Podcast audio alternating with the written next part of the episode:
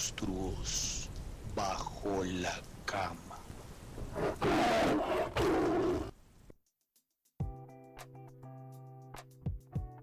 Hola a todos, ¿cómo están? ¿Qué pasa? Yo soy Tian Castrillón, bienvenidos a Monstruos Bajo la Cama, un programa más en esta cama gigantorme donde caben absolutamente todos.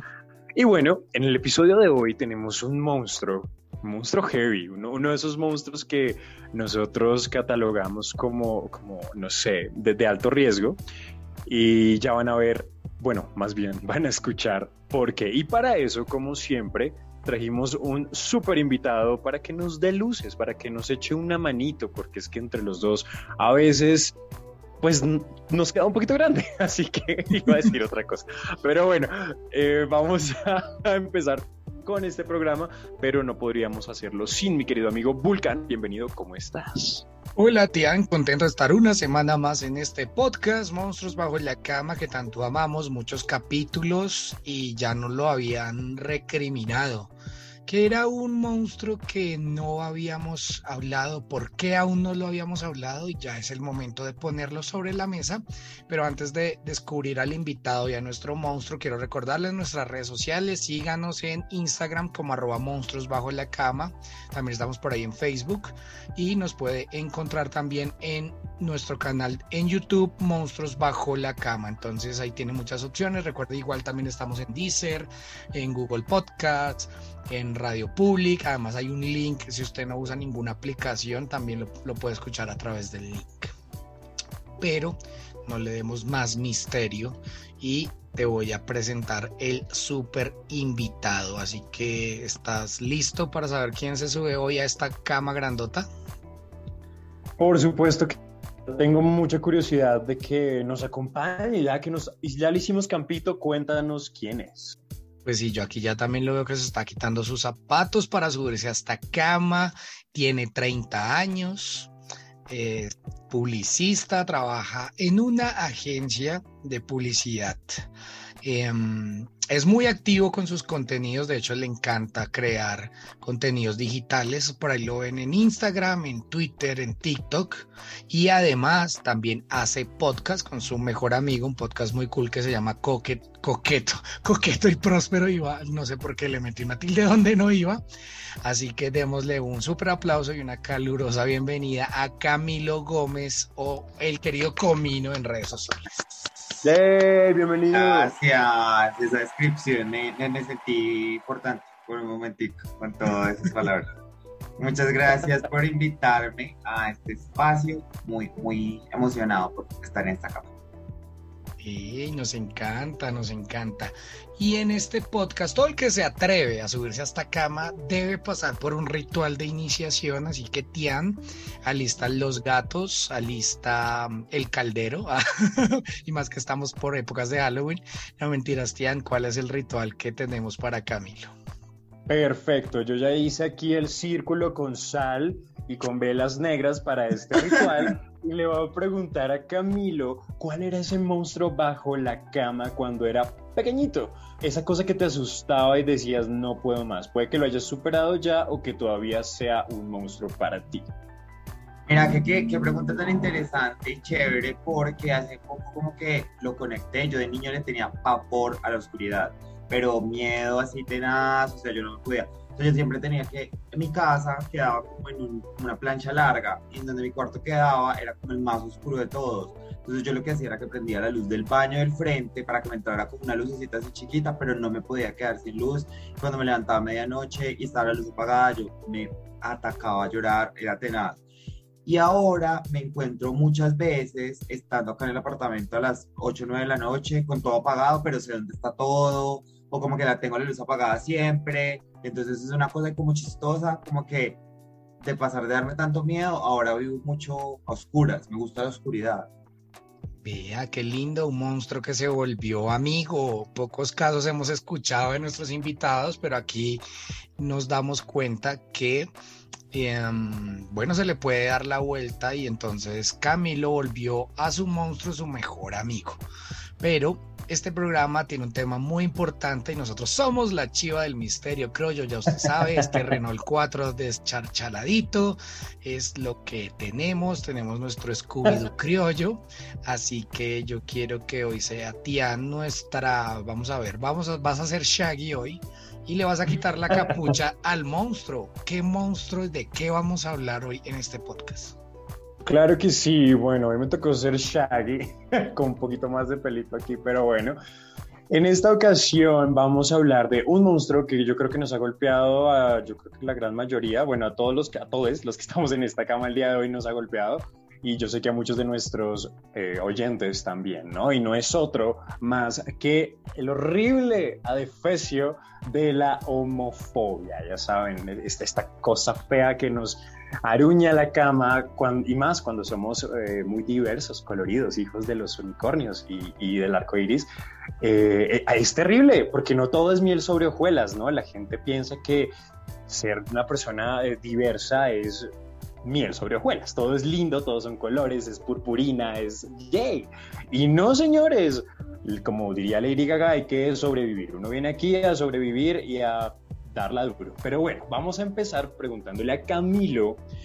Tú, la homofobia, has sido un monstruo muchas veces, lo has combatido frente a frente o más bien te ha tocado de lejos. Cuéntanos un poquito tu experiencia con respecto a este monstruo. No, 30 años batallándolo cada vez de diferentes maneras y dándose cuenta que vivimos en una sociedad y en una estructura patriarcal que, que la pone muy difícil para el crecimiento de las personas LGBT y más, y aunque digamos también reconozco mi privilegio como, como hombre, que pues puede que haya situaciones a las que no me expongo que otras, pero cada vez darse cuenta que, por ejemplo, mi niñez fue diferente a la de mis amigos hetero, que mi adolescencia fue diferente a la de mis amigos hetero, que mis amigos gays, hoy yo como que a veces nos ponemos a contarnos historias de nuestra como cuando fuimos creciendo y todo, y es darse cuenta como un poco de comportamientos que la sociedad impone entre nosotros simplemente pues por, por ser diversos.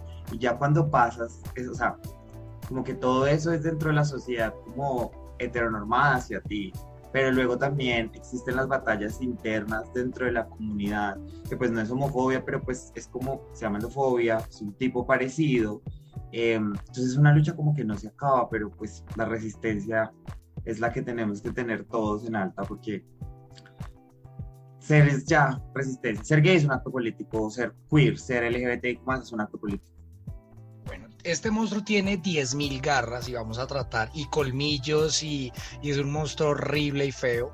Entonces vamos a tratar de irlo encaminando de la mejor forma porque tenemos mucha tela para cortar. Entonces yo quiero empezar preguntándoles, ¿ustedes creen que estamos en la mejor, por decirlo de alguna forma, por favor no lo tomen a mal, estamos en la mejor forma para ser una persona diversa, en la mejor época de la vida, de la historia para ser una persona diversa?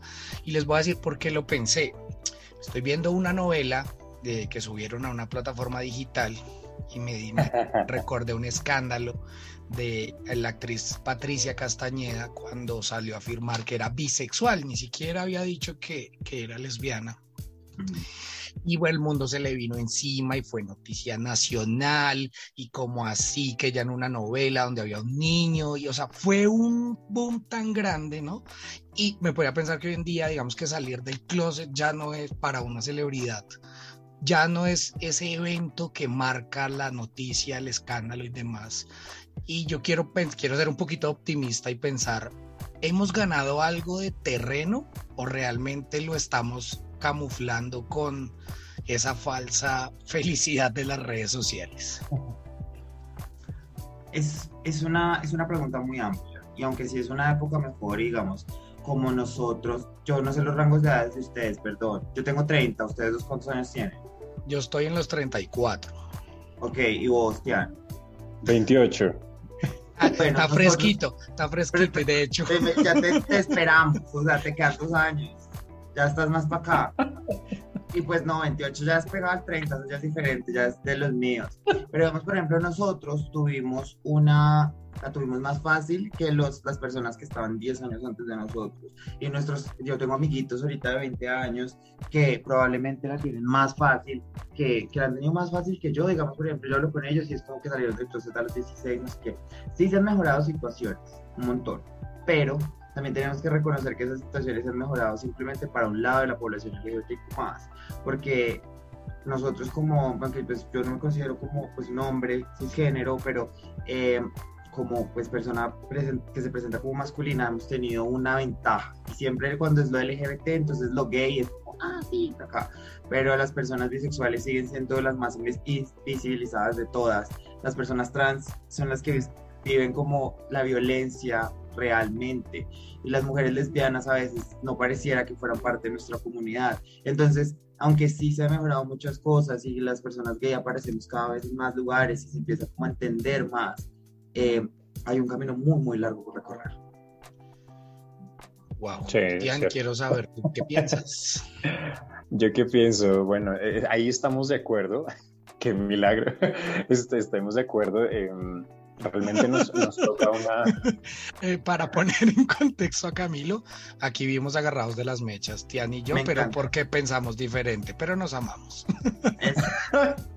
Los comprendo, así es, así somos con Mario en Coqueto y Próspero, es que vivimos todo el tiempo agarrados, y al es como...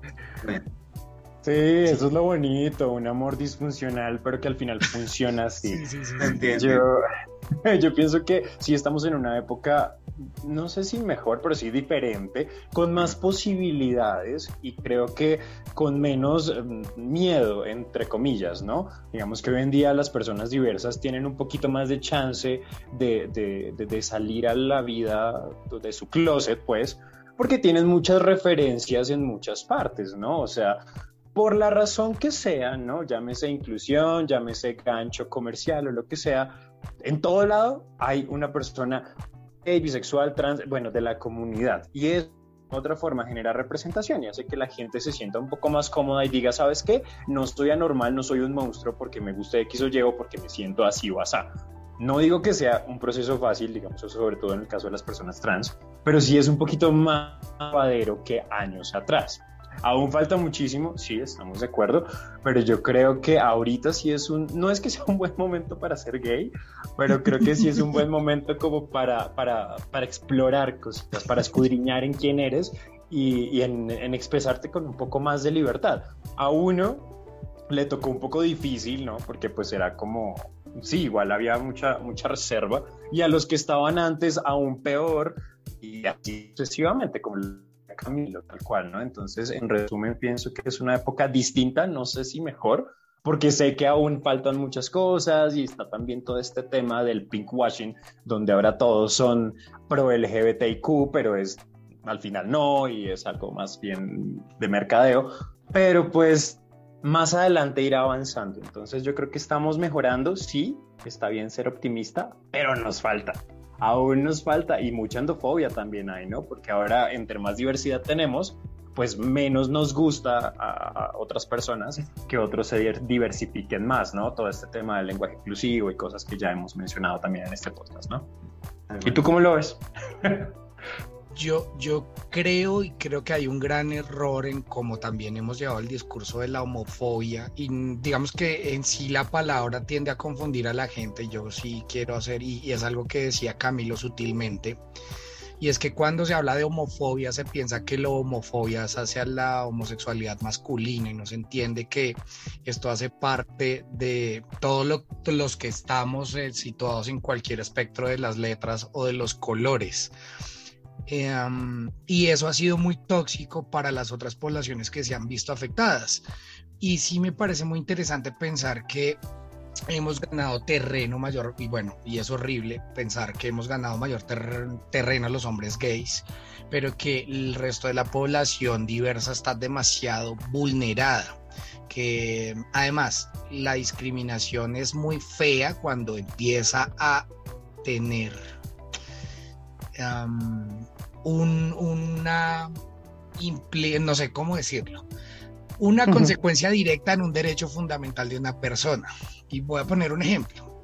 Una mujer trans eh, que no pueda cambiar su cédula, que no la atiendan en una EPS dignamente, eh, sí, que todos tenemos el derecho a la salud y si por no verte como en tu cédula te están discriminando, allá estamos generando un problema y violando un un derecho fundamental básico y bueno, eso es algo que yo quiero que hablemos un poquitico más adelante, pero creo que nos vamos a venir con algo más.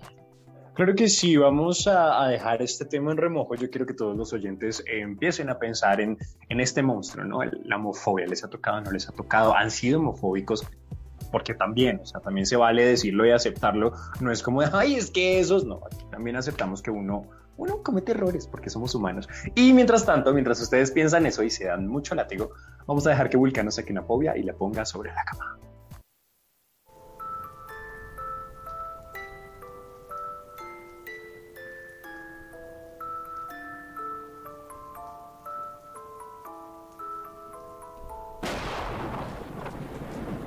Fobias sobre la cama.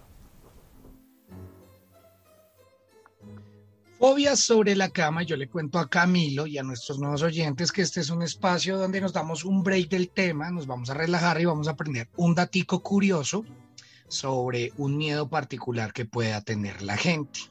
Yo les doy el nombre y ustedes tratan de adivinar simplemente con el nombre. La fobia de hoy se llama gamofobia. ¿A qué le suena la gamofobia, Camilo? ¿Gamofobia? Sí. Como miedo a la sé. Como a los juegos. Tengo un miedo súper, súper reconocido. O sea, gamuza debería ser pecado capital. Eh, Tiana, ¿qué te suena gamofobia? Vamos a ver, el concurso sigue abierto. Gamofobia. No, no, no sé. Esta vez no me suena nada. No, gamofobia, gam. No, no sé, di, dime, ilústrame hoy, hoy estoy rubia.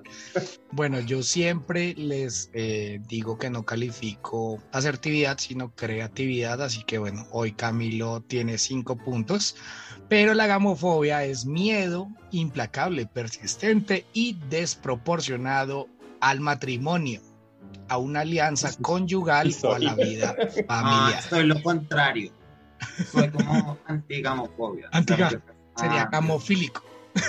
gamofílico. Buscando el matrimonio, buscando la vida.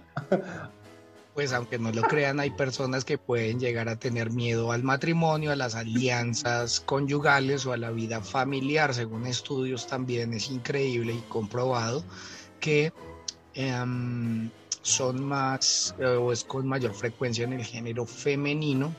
Y algunas de las causas, bueno, una puede ser el modelo parental, es decir, que de pequeño ya has visto que el matrimonio de tus padres se haya ido a por un precipicio. El segundo, pues no, un noviazgo fallido previo, eso también puede ser o una todos. causal, o todos.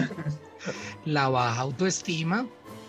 Eh, y algunas puede ser también por problemas de apego, es decir, que no quieras soltar tu núcleo familiar para irte a vivir, que esa es una situación que puede pasar. Así que ahí les dejé una semana más la, una fobia curiosa, en este caso la gamofobia, que es el miedo al matrimonio o a formalizar. Buenísimo, me encanta, ya ahí ya me, me, recetaste, mira, me ahorraste como 100 mil pesos de terapia. Yo lo sabía. y puedo decirle a mis levantes raros como, no, mira, soy gamofóbico, no te comprometas conmigo, por favor. Pero bueno. Volvamos con el tema porque luego me quedo sin, sin absolutamente nadie en mis redes sociales. Y vamos con este. No, ya nos espantaste a todos. O sea, con el comentario sí. ya nadie te va a decir nada más. O sea, créeme que te acabas de acabar la vida romántica de ahora en adelante. Eh, Camilo, es un logro de Tian que cada capítulo logra quitarse más gente. No, es que acá ya no. se le quedaban, ya se, ya se fueron.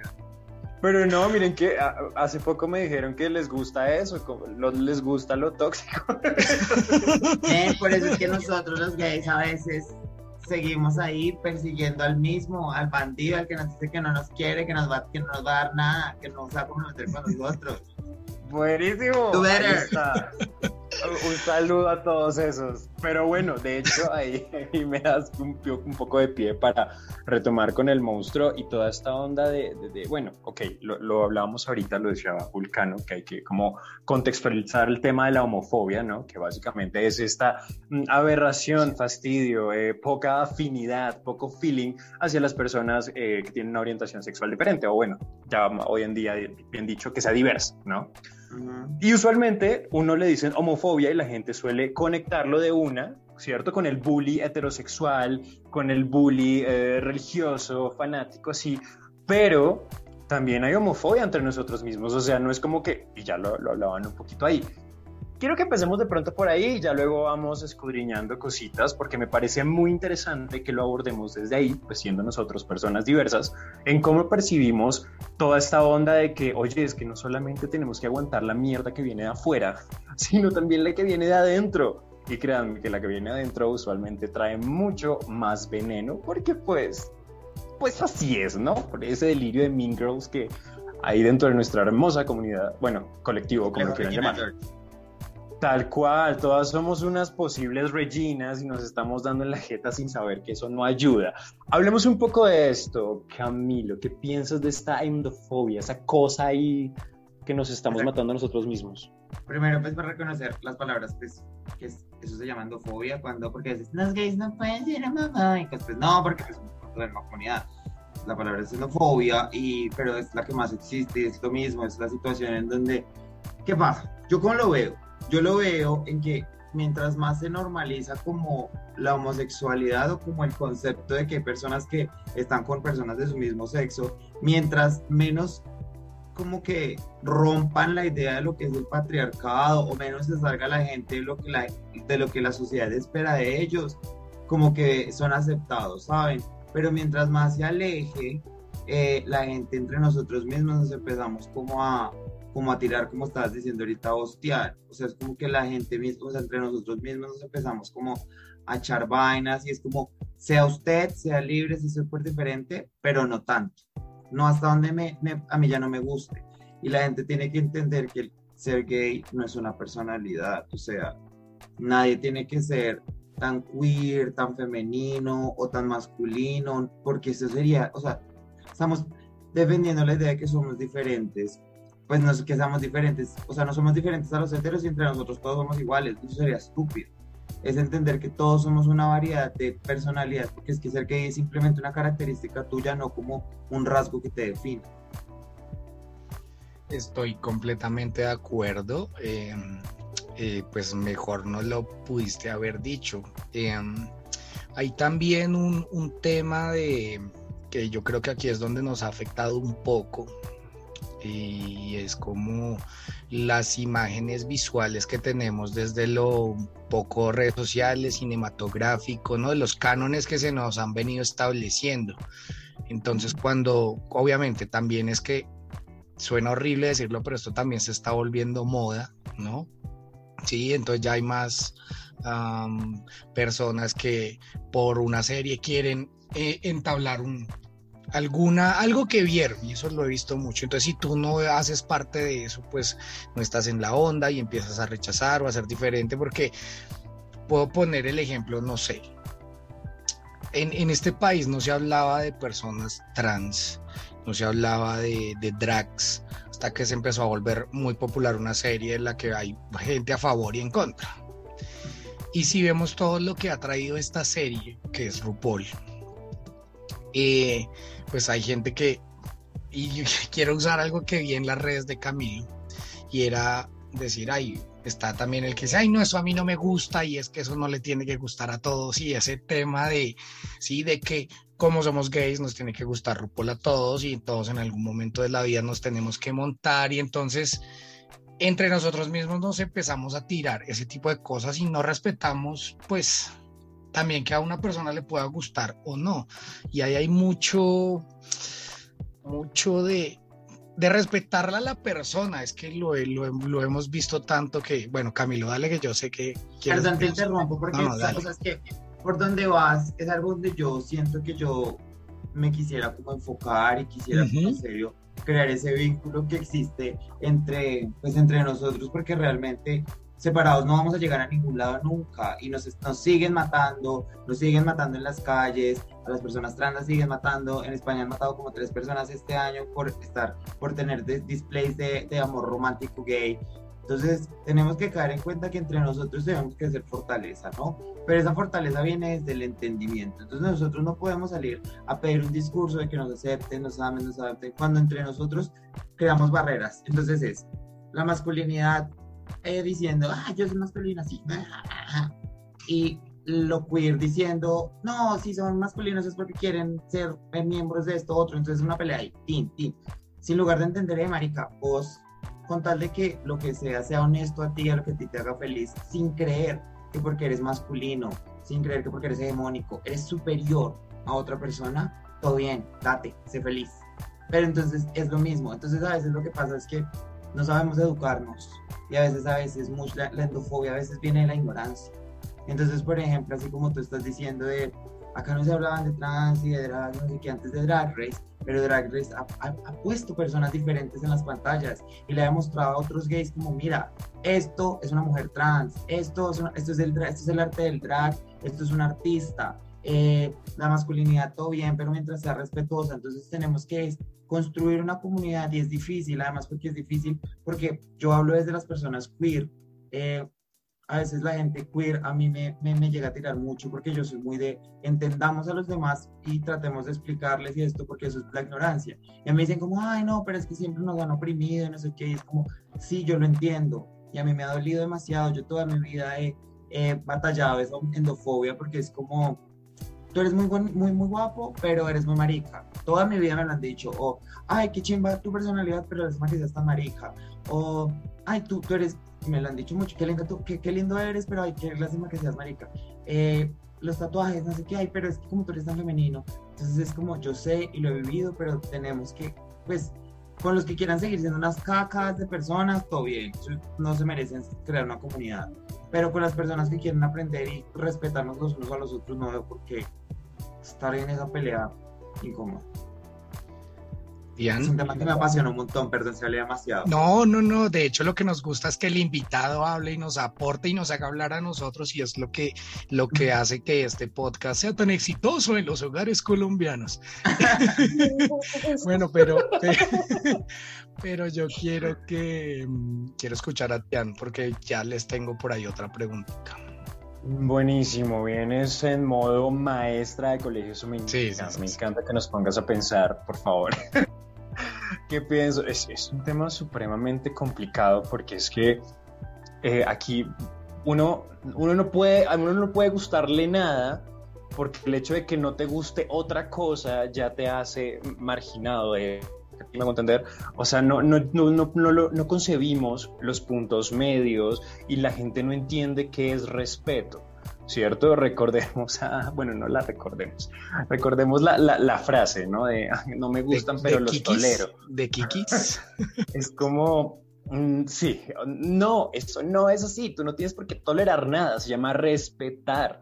Sí, y es que respetar no es como, ay, a mí no me, no me gustan los, no, ¿cómo es? No, no me molestan los gays, siempre y cuando no se metan conmigo, o siempre y cuando sean masculinos, o siempre y cuando, es no estás respetando porque es que eso engloba muchas cosas, entonces la gente confunde, es, ah, no, yo te respeto siempre y cuando, no sé, no te sientes tan cerca de mí, siempre y cuando cuando estés conmigo, eh, no sé, no, no botes pluma, o todo lo contrario, con los chicos que son un poco más abiertos y que expresan su feminidad como con mayor facilidad, Ay, no, eh, yo respeto que tú seas un poco más, entre comillas, masculino, pero si salimos tienes que, mejor dicho, ponerte falda y tacones de 15. Es como, no, eso no es respetar. Cada persona tiene su individualidad y su forma de expresar su homosexualidad o su bisexualidad o lo que sea. Sí, yo pienso que no entendemos qué es respeto, no entendemos que lo disfrazamos con esa tolerancia de, ay, sí, pero con un palito y le ponemos condiciones. Yo pienso que eso no debería ser condicionado, debería ser universal, pero obviamente para eso sí es algo que nos hace muchísima, muchísima falta. Y claro, tú traías a colación el tema de Drag Race y es a lo que yo me refería hace un rato, como que estamos viendo en todas partes, ¿no? En la música, en las redes, en televisión, en todo lado, como más figuras eh, diversas, ¿no? Y eso ayuda a la identificación, también ayuda a mostrar que hay otras realidades y que no solamente es el gay que peludo y súper masculino, y, oh, sí, soy activo, y si es pasivo, entonces tiene la voz de pito. No necesariamente.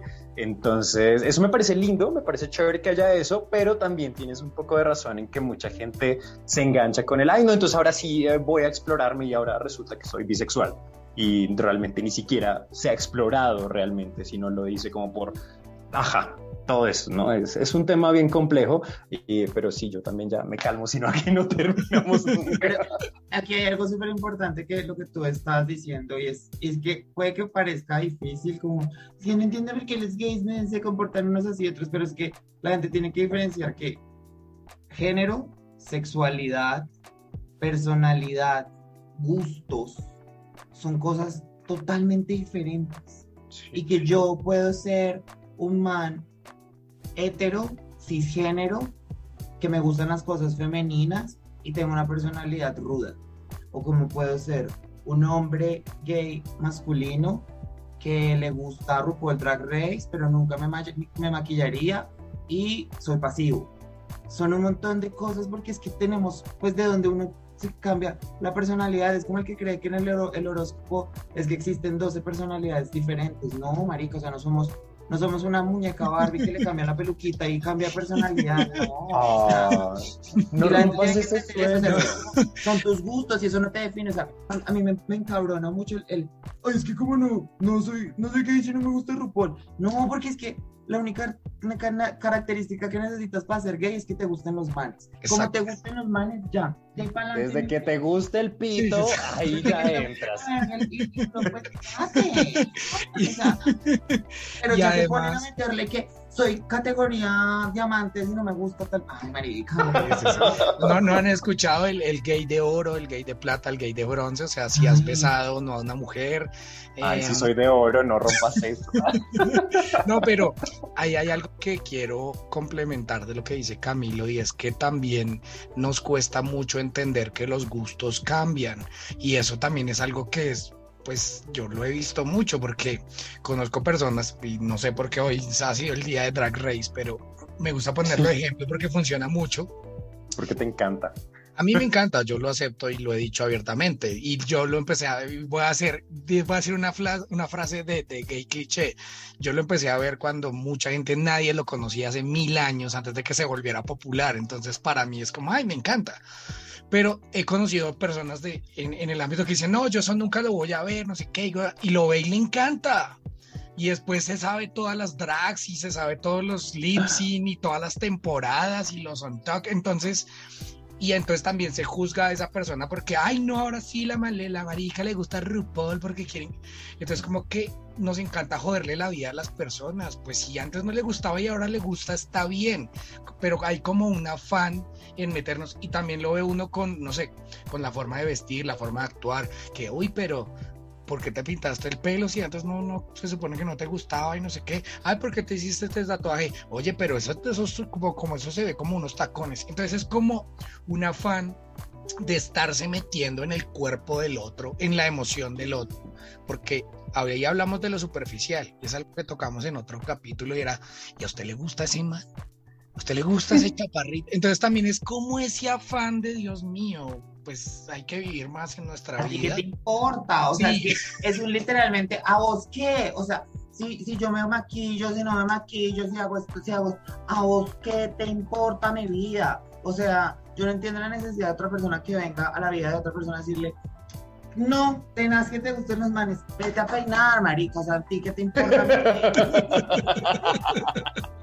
marica, es que es una vaina como eso, yo tuve, yo hace poco me he dado cuenta como los comportamientos que hemos también normalizado y eso, y lo que vos decías, Vulcano, o sea, son comentarios pendejos, son comentarios de, ay, pero usted en serio se va a ir así, ah, y eso, es cuando uno, o sea, uno piensa que a veces no, significa nada, pero realmente estamos usando códigos de lenguaje todo el tiempo de una manera negativa a la gente que es como, marica, ¿vos qué? O sea, ¿a vos qué te importa? Sí, yo no entiendo, por ejemplo, Grindr, Grindr que es la cuna de la homofobia eh, Grinder, entonces, no sé, un man, por ejemplo, yo tengo fotos en donde estoy ahí como sexy putón y yo no entiendo a la gente cuál es la necesidad, o sea, si no te gusto, pues date, marica, o sea, no me veas, no me hables, no me, no me tienes que decir nada, simplemente te corres y no me, no, no me dices nada, pero tienen que escribirte cosas, ay, pues usted, yo pensaría que no sé qué, ay, los manes tú, el- esto me llega, me lleva a algo que quería que habláramos, porque aquí nos gusta también meternos bajo las sábanas de- del invitado y también de nosotros. Oh my God.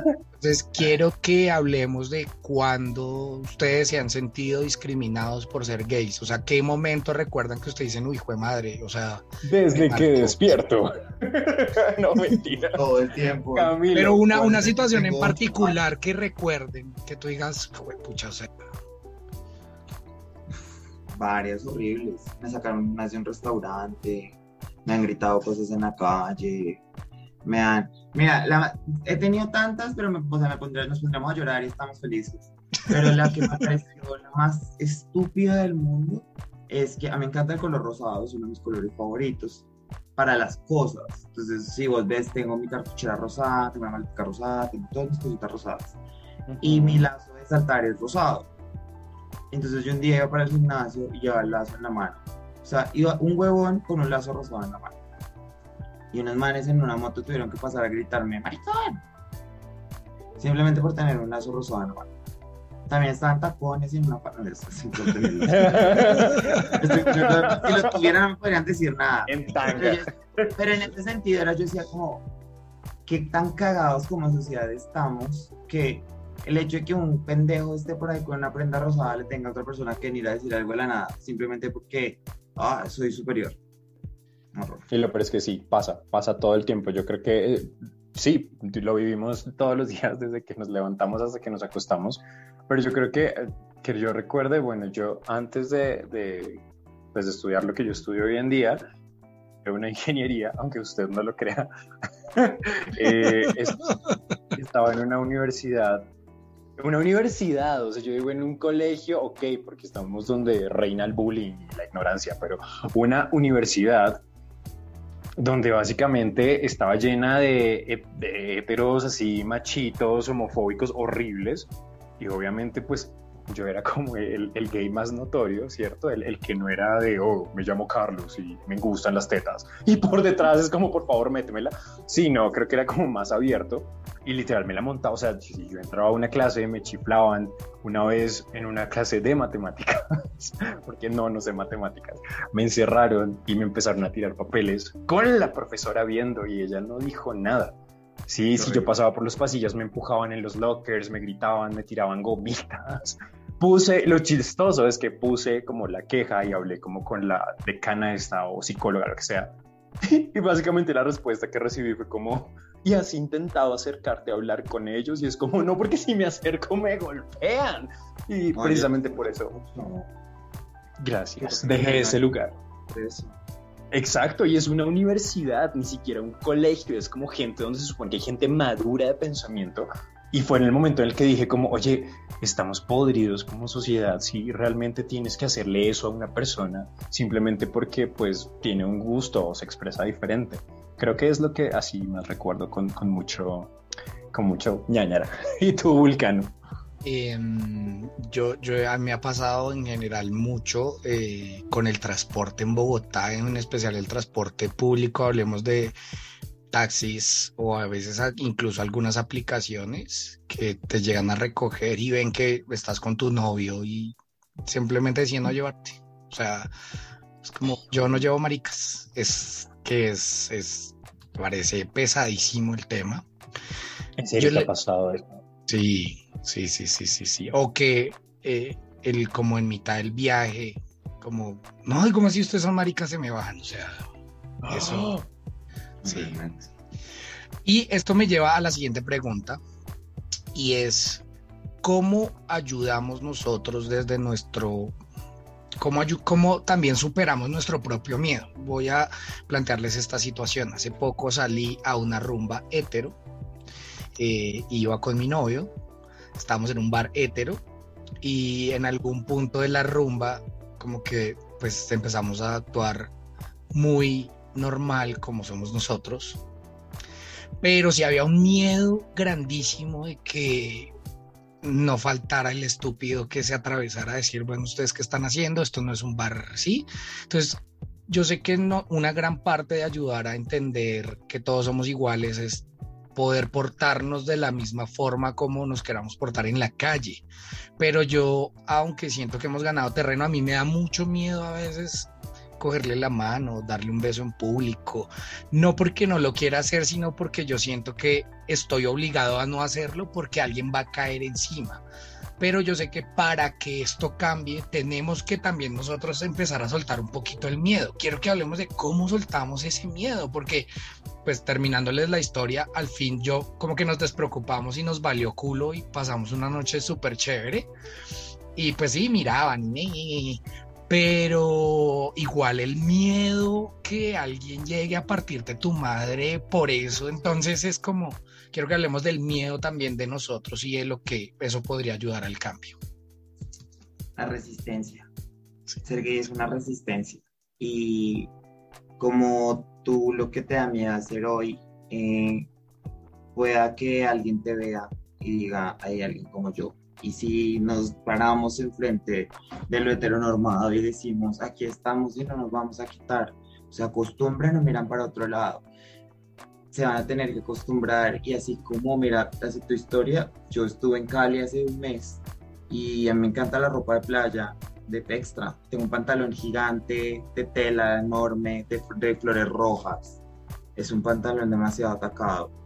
Me lo puse y me lo llevé y por donde iba todo el mundo me miraba y me miraba, era una mirada que se sentía pesada y me sentía, me cargaba, yo decía, pero no es por creerme ni por nada, porque de pronto probablemente no pasó, pero yo decía, si algún otro mariquita como yo me ve a mí pasar con ese pantalón, va a decir, para mí mañana va a estar bien hacerlo.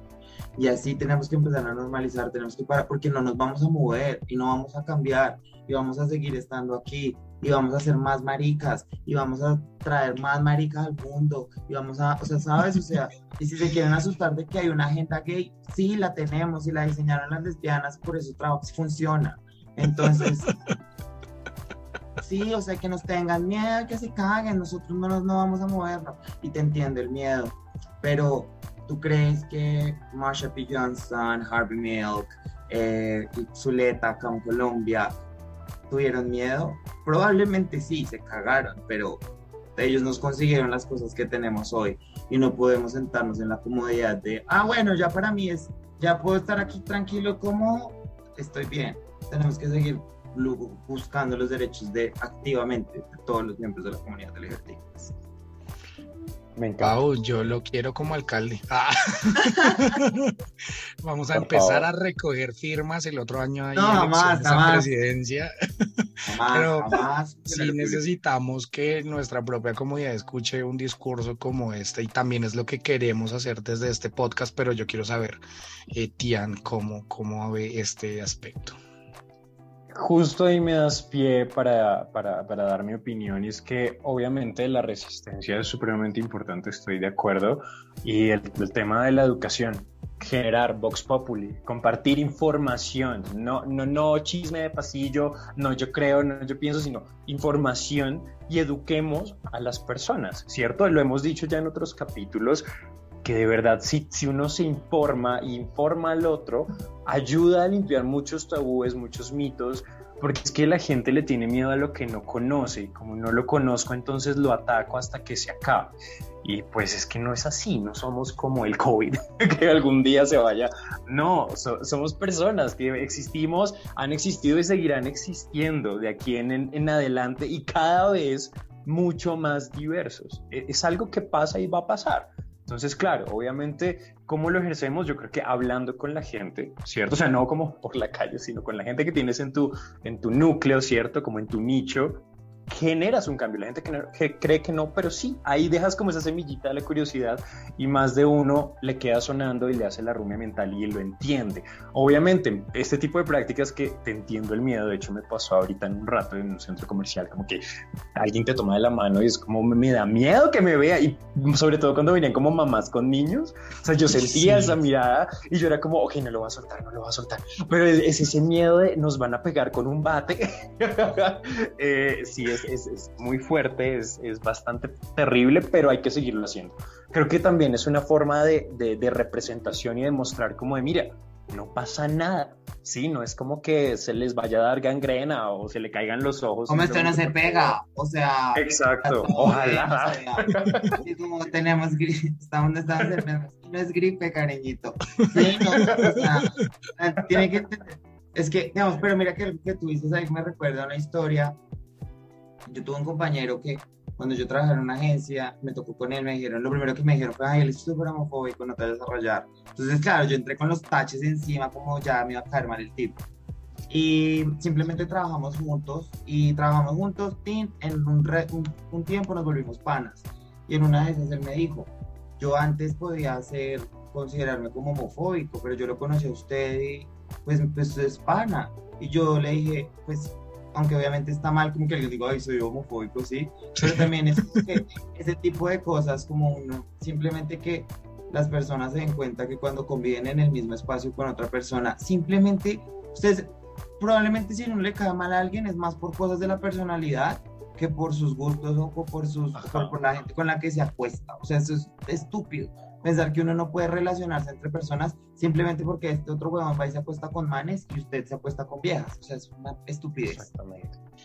Tal cual. Ahí, ahí me acuerda, me acuerda mucho esta película, eh, Las plegarias a Bobby, que es Oh. esa historia muy triste de una mamá que jamás acepta a su hijo y pues es una homofobia como que en su más pura esencia hasta que pues pasa lo que pasa y ella empieza a entender que las personas no son sus gustos y que detrás de todo esto pues necesitamos ayuda también y también es un mensaje para que no demos por sentado si tenemos amigas o amigos diversos que están bien, por favor, porque yo creo que eso también es muy importante, el círculo de apoyo. ¿Usted hace cuánto no le ha preguntado a esa amiga trans que tiene, oiga, está bien y te ayuda, o si me entiende? Porque, porque también necesitamos eso, o sea, no es solo, porque es que como que también se entiende que la vaina es, ay, salgamos del closet y ya se acabó la vaina. No, aquí es un tema de... Ahí empieza. Sí, o sea, ahí está empezando. Y a, a muchas personas les tocó solo, a nosotros nos tocó solos, porque nos tocó en una época donde fue a escondida, fue caleta, fue en salir, él dio miedo en la casa. Entonces también es como, venga, miremos nuestro círculo y veamos de qué forma también podemos ayudar a las personas que, miren, lo digo porque aunque hay cierta visualización, todavía escucho gente que dice, yo le quiero decir a mi mamá y no sé cómo, o le dije y empezó a pasar este comportamiento, entonces también necesitamos una red de ayuda entre nosotros que al menos ya tuvimos cierto tipo de experiencias y ayudarnos, porque como que para criticar mucho, pero para ayudar poco, entonces es como la campaña de esta semana, pregúntale a tu amigo eh, diverso cómo le puedes ayudar para que también esté bien y ahí dejo la campaña de la semana. Yo cierro esta Antes puerta. que, Ah, bueno, vuelvo a abrir la puerta. la puerta. Antes de que sigas con otra cosa, quiero decir algo muy rápido y es sobre, nos preguntabas que también cómo podemos ayudar, como a mitigar un poco este tema de este monstruo, ¿no? Que básicamente este monstruo se lleva muchas vidas, desafortunadamente, por eso es un monstruo muy, muy feo y muy fuerte porque arrasa con mucho y literal se ha llevado a muchas personas por delante. Y también es como limpiar limpiarnos desde adentro nosotros mismos y en cómo nos relacionamos, ¿no? Porque si nosotros decimos, ay, sí, es que la gente me hace bullying por ser gay, pero tú que eres gay le dices a- al niño que es gay, que es tu vecino, ay, es que eres una pasiva maricona femenina, no, amigo, no, o sea, también es como que limpiémonos entre nosotros, como que también ayudémonos, ¿cierto? Como que no, no, entre bomberos no nos pisemos la manguera, eso es lo que quería decir. Y ahora sí, yo cierro la puerta, permiso aquí, hecho candado, porque entramos a nuestro segundo break del podcast. Esta es nuestra guerra de almohadas. encontramos la mejor manera de divertirnos sobre la cama con ropa. Esto es Guerra de Almohadas. ¡Uy! Yay, la guerra de almohadas. ¿Qué? ¿Me debo sentir preocupado o qué? Me No. encanta, Ah. me encanta. Pues depende. De- Sí, yo también, yo no sé, hoy no, no sé, no tengo idea. My God. ¿Qué tal nos va con las almohadas? Bueno, no, luego lo hablamos, pero les voy a contar a Camilo, a Camilo, a nuestros nuevos oyentes, y a los que se les olvida que la guerra de almohadas es ese momento en el cual vamos a jugar un poquito con nuestro querido invitado y obviamente nuestro querido Vulcano y vamos a liberar tensión porque este tema es bien pesadito, es bien feo, ¿no? Así que vamos a jugar algo y hoy no sé si aplica, pero a mí me encanta que él lo diga, así que Vulcano, dilo tuyo. Las situaciones presentadas en esta sección no pretenden ofender a nadie, son producto de la ficción y solo buscan entretener. Nuestra actividad de la semana, cada capítulo una guerra de almohadas diferente. Vamos a ver qué se le ocurrió al equipo de monstruos bajo la cama que este fin de semana estuvo en Aruba para diseñar esta, esta dinámica. Así que eh, adelante, querido Tian. Por supuesto, muchas gracias. Todo ese equipo de monstruos bajo la cama, que básicamente son como mis personalidades múltiples, por encontrar la dinámica para ustedes. Eh, ¿Cómo no venderse? bueno, en fin. Vamos a jugar. créeme que nadie, o sea, nadie, después de hoy, nadie. O sea. Ay, hay gente que le gustan malos, pero bueno, eso lo haremos cuando terminemos de grabar. Vamos a jugar algo que se llama Me declaro culpable. Así que en esta ocasión nuestros queridos participantes nos van a contar sus delitos más oscuros. Y no, no se preocupen, no es de matar a alguien, o bueno, sí se puede decirlo, pero no sé, por ejemplo, yo declaro que he sido culpable, y fue, recientemente, qué vergüenza, y fue una cochinada, pero eh, estaba de madrugada y, no, no había un baño cerca de donde estaba, así que en una parte de, de conjuntos residenciales, cerca de una zona de fiesta LGBTIQ, literal, fui mientras iba caminando, iba orinando. y pues sí, ese fue uno de mis delitos recientes, como para que ustedes se den una idea de que me pueden contar. Recientes no lo voy a decir de cuándo, pero digo recientes. a ver, empecemos con Vulcano para que Camilo vaya pensando en sus delitos y lo podamos aquí sentenciar. Pero Vulcano, un delito. Bueno, yo voy a confesar uno que, no sé, aquí lo he hecho y lo confieso. Ya no lo hago, lo hacía seguido, pero gracias a mi fantasmita que me está diciendo, y eso me parece lindo, pero era la colada en Transmilenio. Yo me colaba en Transmilenio. Lo hacía como acto político, no sencillo y no brincando a la estación porque yo decía que no. Y realmente las colatones siempre estuve a favor y demás, pero en algún momento sí aprovechaba que no estuviera la, estación y pasaba la registradora y para momentos de difíciles y todo sé que no está bien, lo acepto y lo hice, pero eh, sí, lo, lo fui culpable, ya no lo hago, realmente ya no lo hago, ahora sí pago mi pasaje y no ocupo mi puesto porque nunca hay, pero ya no me Muy bien, te declaras culpable, perfecto. Querido Camilo, ¿de qué te declaras culpable? claro, es una, pregunta, es una pregunta muy difícil, ¿no? Acá me dicen, ya aquí perdí la corona. Eh, delito. No son persona demasiado bien portada. Ay, hay algo, alguna cochinada de hacer. O, piensa, yo, yo, yo tengo otra historia que voy a contar de la que no, bueno, no sé, no me siento orgulloso, pero de la, de la infancia, pero quiero que Camilo nos cuente algo. Yo, qué delito, uf, es que esta zona muy chistosa. Era joven, bello en esa época no, ahora sí, gracias a Dios. Al revés. Eh, estábamos en la universidad, imagínate que era el viernes de el estábamos en décimo, entramos a décimo, era el primer viernes, estamos como, es nuestro último primer viernes, así que yo vivía solo en ese entonces, entonces nos vimos con mis amigos en el Carulla del 85 y estábamos ahí tomando vaqueritos. Mm. Y eh, dijimos, vamos a seguir en mi casa, listo, compramos dos botellas de guaro, entramos al Carulla, compramos dos botellas de guaro y salimos y no nos marcaron la factura.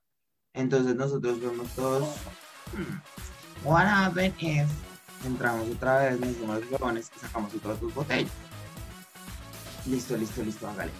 Y se metieron dos. Y salieron y no les checaron la factura. Entonces en ese momento como, ok, somos así arriesgados de entrar otra vez o ya, o sea, estamos jugando acá con fuego. Y dijimos, no, hágale, el que tenga muy a morir, que no nazca.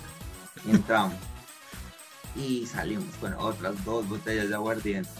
Entonces en ese momento no nos volvieron a checar la factura y ya en ese momento quedamos como, ok, Ya. somos seis personas, somos como ocho personas, seis botellas de aguardiente nos van a matar, Sí. eh, ya, y ya también nos estamos exponiendo a, pues, no debe haber pasado una sola vez, tampoco mucho menos dos, pero Sí. muchos años. Y si me escuchan de Carulla, les pagaré.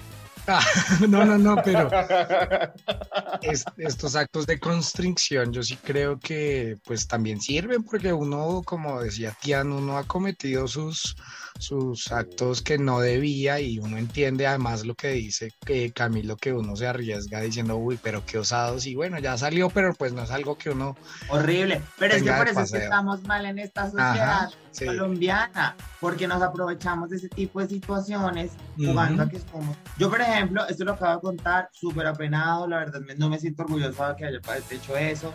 Hoy me doy cuenta que eso es parte de, la, de, de- de la, de las construcciones sociales en la que vivimos, que hace que nos pongamos en esos papeles, pensamos que el vivo vive el El boca, vivo y del bobo, sí. existe la corrupción, por eso es que existen los problemas en esta sociedad y por eso es que nosotros mismos tenemos que empezar a parar esos comportamientos. Estoy súper arrepentido, no me siento orgulloso de eso, pero bueno. La, la mal llamada y muy mal llamada malicia indígena, que yo Tal detesto cual. ese término. horrible. Pero bueno, les voy a contar otra. Eh, esta hace parte de mi infancia, desde la glotonería. Érase yo un, un- un niño muy pequeño al que mandaban a la panadería por, su, por el pan del desayuno. Y cuando yo iba a comprar el pan, siempre terminaba con una almohábana en mi bolsillo de la, de la repisa. Era pura glotonería. Yo sé que no está bien, pero siempre me la comía con un remordimiento de pensar que a la pobre señora le iban a descontar esa almohábana. Me acordaste Oh. la historia, ¿quieren saber la historia más tierna del mundo? Mi hermano era un niño gordito. Entonces, como que siempre que llegaba al colegio, se paraba en la panadería y compraba 500 de pan. Entonces, pues ya estaba muy gordito. Y mi mamá le dijo, te puedes seguir comiendo un pan después del colegio. O sea, no cinco, pero pues uno está bien. Y mi mamá, entonces mi hermano, y mi hermano al siguiente día llegó con un pan de 500. ¡Oh! Mamá le empezó a comer un pan, entonces vamos ¡Qué a comer grande. No, pero dele, dele 10 puntos, qué historia tan bonita. Ay, divina esa historia siempre. La, mi hermano tiene como 49 años ahorita. Es como, "Oye, oye, bebé". Lo, recu- La historia de lo recuerdas con tu cariño. No, está bien linda, está bien linda. Me encanta, pero bueno, ya nos contaron un par de delitos. Yo creo que si seguimos ahondando, resultan confesando varias No, cosas. ya no más. Así que vamos a cerrar. Bueno, yo antes voy a confesar alguna otra para estar en equidad. Eh, no es. sé, yo me, me- me declaro culpable de que sí le, le he bajoneado el, el levante a un amigo, como que lleva el levante a, a- la, a la- a la- la fiesta, al cotillón, y en una ocasión yo, yo conocía No. su levante. Uy, no, pero eso sí da Sí. cárcel. O sea, yo prefiero que roben Putas, seis pero no botellas de gusana. aguardiente. pero yo no, pero no gusana. yo no quería, él se No. pegó. y yo le dije, pues Putas, pero no brutas. Putas, pero no gusanas. Ese es mi lema. Ay, me da mucho remordimiento también, me duele mucho debería. Te debería. pero ya no, ya no. Igual no era un amigo tan cercano, pero no, mentiras, ya hoy en día eso no se hace. Aprendan, por favor, respeten que es el, es el ganado del otro. La cerca es para que usted no pase. Entonces, ahí cerramos esta guerra de almohadas. Yo espero que la hayan disfrutado y que en casa piensen en qué delitos, de qué delitos son culpables, qué se han robado, qué han hecho por ahí. Desde que no sean novios, no creo que sea tan grave. Y bueno, vamos a un momento muy triste, que es donde vamos a empezar a cerrar el programa con las conclusiones, o bueno, unas breves conclusiones porque este tema es muy amplio y obviamente quedan muchas ramas ahí por tocar, pero en general vamos a ir a- hablando de qué concluimos en este programa sobre la homofobia. ¿Les parece? Me parece perfecto. Entonces, como es, como es tradición en cada capítulo, iniciaré con mis conclusiones, seguirá nuestro invitado y finalizará Tian.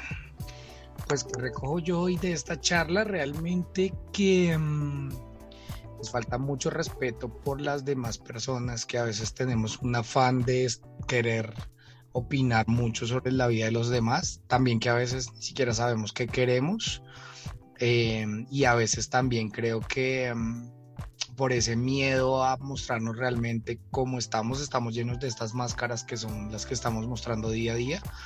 Y ese miedo pues aunque ha sido parte de adjudicado por la presión social y el patriarcado en el que estamos sometidos, creo que es momento de empezar a hacer autoexámenes, empezar a ver si realmente nos estamos comportando como queremos comportarnos, no como la sociedad nos está obligando a hacerlo y que también mostrar esa forma libre de nosotros es una gran forma de resistir y de seguir ayudando a todas esas personas que aún eh, están en ese proceso de descubrimiento y conocimiento, porque nosotros ya estamos dejando un camino que van a empezar a recoger otras generaciones. Y no quiero que seamos egoístas y lo que dijo alguno de ustedes, no recuerdo quién es, como yo ya estoy aquí sentado y estoy bien, esto se acabó, no, aquí todavía hay mucho que luchar, recuerden que por esto se pierden vidas, personas, todos son valiosas, así que es momento de sentarnos a analizar realmente si nuestros actos están ayudando para contribuir al bienestar de los demás. Yo me puse un poco profundo ahí con mi conclusión, pero quiero que Camilo sea que nos diga em, qué conclusiones le dejó esta charla en este capítulo.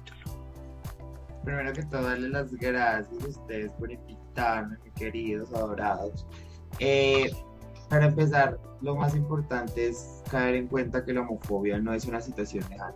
La, homofobia es una situación que pasa hoy, pasa todo el tiempo, le pasa a todo el mundo, eh, está pasando en cada situación. A una persona en este momento le está pasando algo homofóbico en la misma ciudad, en el mismo barrio en donde usted esté.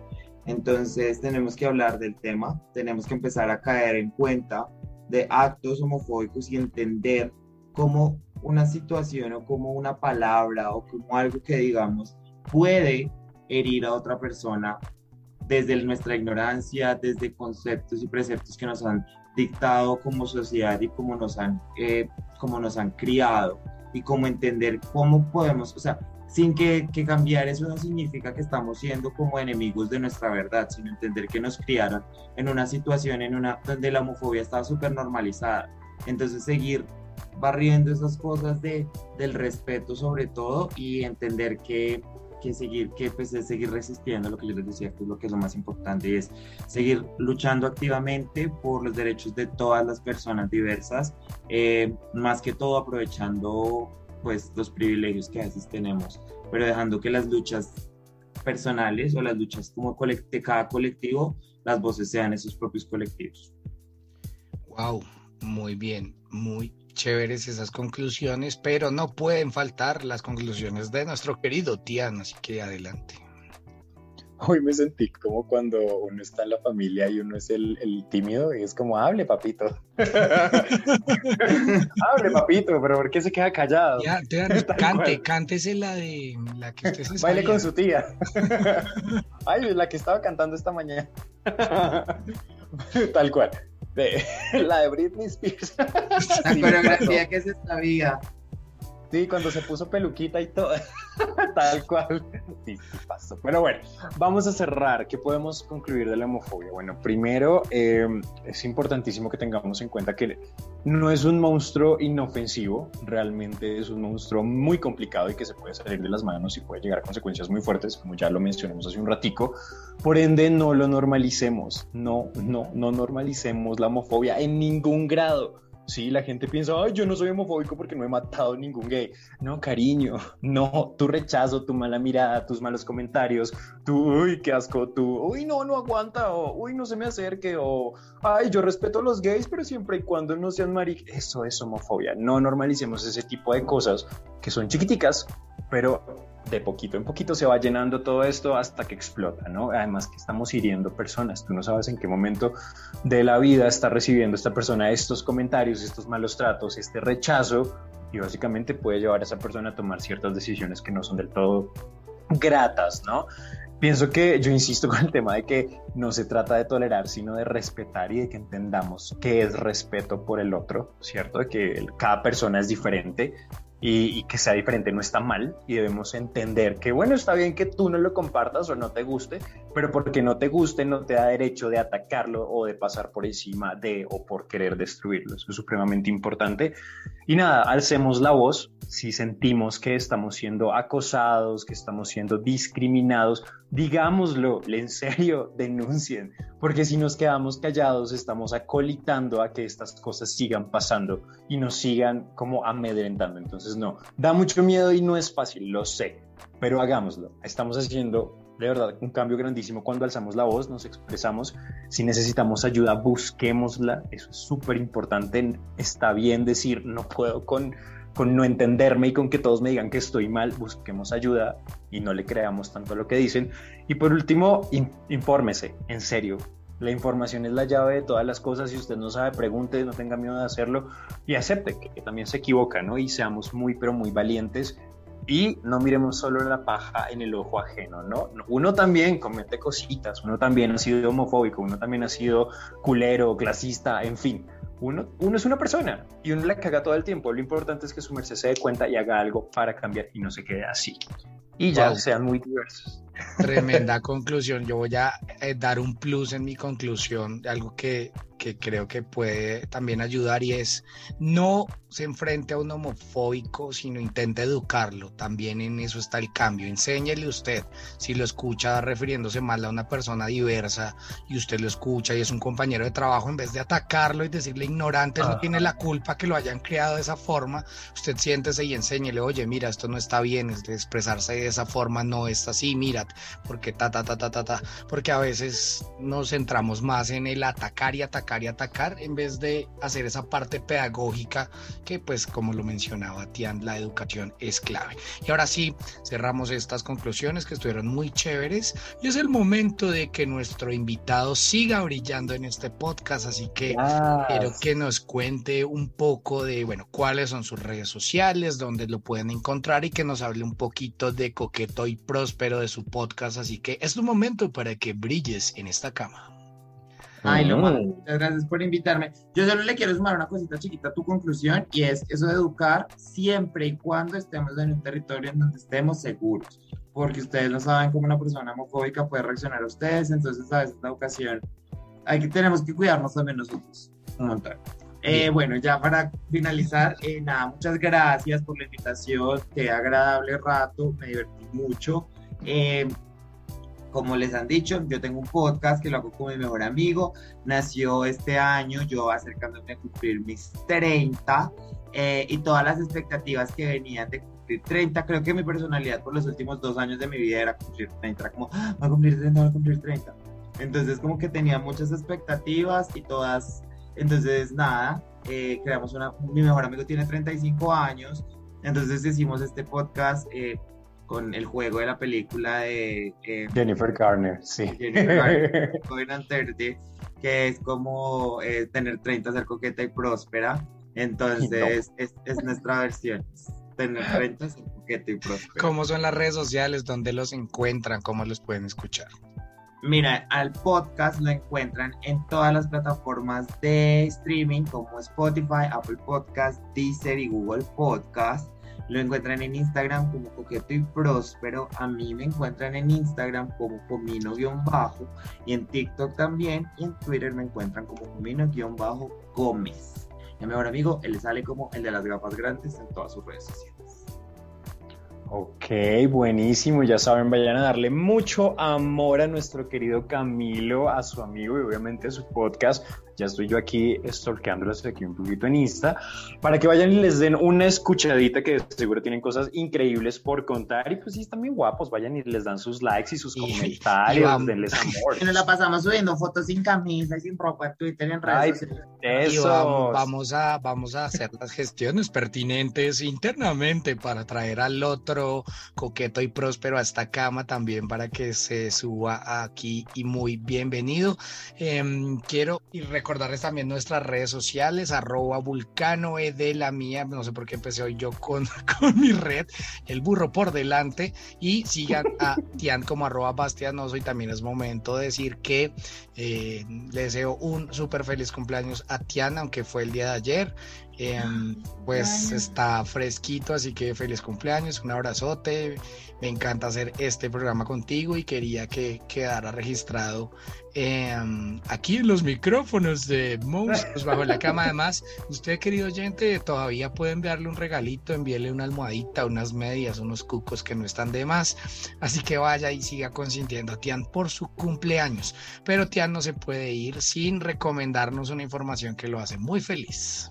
Claro que sí, mi momento youtuber, porque ya me acerco a ser coqueto y próspero, que creo que es más bien como viejo y quebrado, pero vamos a seguirnos en YouTube, por favor, búsquenos como MBLC y tiene varias tareas. La primera es seguirnos, es súper fácil. La segunda es darle like, así no le guste, no importa. X. la tercera es dejar un comentario, una carita, algo. Y la cuarta cuarta, ¿cuántas he contado? Sí, cuarta, es que lo comparta y active la campanita de notificaciones para que YouTube le avise cada vez que subamos video y no se pierda absolutamente nada. Eh, si pueden seguirme consintiendo, se acepta dinero y Ah. dinero. El Neki es. ah, El Neki estoy como... Por favor, los nudes también son regalitos y son caricias, no mentiras. O bueno, sí, muchísimas gracias, obviamente a Camilo por subirse a la cama, hermoso invitado, estamos muy contentos de haberte tenido aquí, esperamos que vuelvas pronto, que tu amigo el coqueto y próspero también venga para acá, le daremos una escuchada a tu podcast, por supuesto que sí. A Vulcano, muchas gracias por siempre estar aquí acolitándonos cualquier locura en esta cama y obviamente a toda la gente que nos escucha y que siempre está pendiente y que nos comenta y nos mandan cositas interesantes. Muchas gracias por estar ahí. Eh, ¿Qué más les iba a decir? Ah, bueno, sí, nos escuchamos la siguiente semana con un nuevo monstruo, con un nuevo invitado, con más delitos, con más confesiones, con muchas cosas por ahí, más chicos guapos en esta cama, así que no se lo pueden perder. Cuídense mucho, ámense mucho y brillen mucho con su escarcha y su luz propia y con lo que usted brille, pero brille, nunca dejen de brillar. Nos escuchamos después. Bye. Bye bye. ¿Y tú a qué le tienes miedo? Chau.